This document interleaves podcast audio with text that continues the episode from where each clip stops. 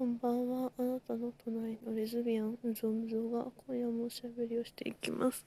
はい、今ね、38度 ?39 度なんかそれぐらい熱が出てしまって、なんかビアンバーでイベント、クリスマス会してたんだけど、具合悪くって熱が出て、熱っぽいねと思って早く帰ってきたら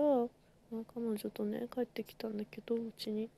すっごい熱出ちゃってもうお休みしますっていうのをツイッターに書いたんですけど今ね彼女があのポカリとか買いに行ってくれたのであの撮ってます。うん悲しい。悲しい。めちゃくちゃねパニックだったの。なんかもうやっぱ私土日に結構仕事が来るので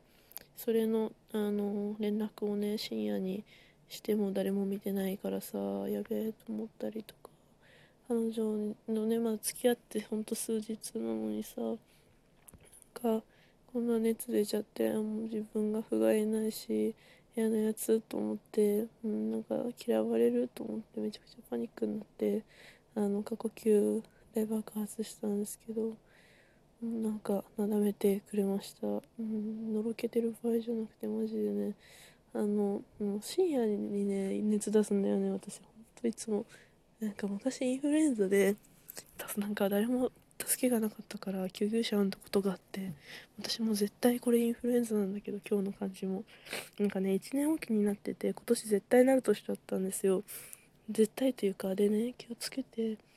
なんかあのなんだっけ予防接種も受けたのにもう熱でパーって出たからめちゃくちゃショックでした。びっくりしびっくりしてる今も。暑いし。暑くて寒くてだるくて節々が痛いです。はいあのなんか思わぬタイミングで更新できたんですけど